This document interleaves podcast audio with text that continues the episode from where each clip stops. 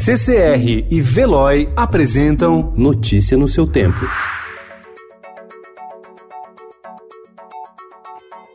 Olá, sejam bem-vindos. Hoje é quinta-feira, dia 23 de janeiro de 2020. Eu sou Adriana Simino, ao meu lado Gustavo Toledo. E estes são os principais destaques do jornal Estado de São Paulo.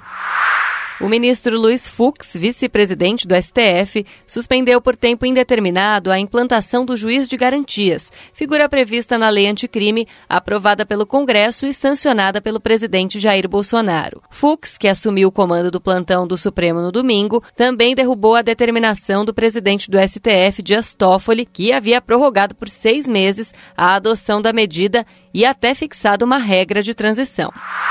Pelo menos cinco países detectam o coronavírus. O total de infectados na China é de cerca de 540, com 17 mortes. Também há casos nos Estados Unidos, Tailândia, Japão e Coreia do Sul. No Brasil, o governo de Minas Gerais reportou uma possível infecção de brasileira que viajou à China, mas o Ministério da Saúde contestou o informe.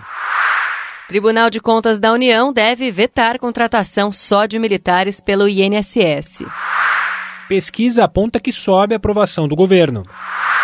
Hackeamento do celular do fundador da Amazon vai à ONU. Especialistas querem saber se Jeff Bezos foi hackeado por sauditas após receber mensagem de conta atribuída ao príncipe Mohammed bin Salman.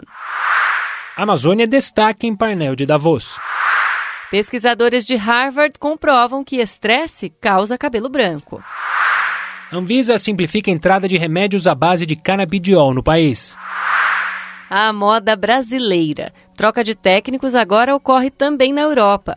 Nesta temporada, já foram 30 demissões nas ligas de Itália, Espanha, França, Alemanha e Inglaterra. Ao completar 50 anos, o Passo das Artes ganha sábado sua sede definitiva num casarão em Genópolis. A primeira exposição é de Regina Silveira, veterana da arte experimental. Notícia no seu tempo. Oferecimento CCR e Veloy.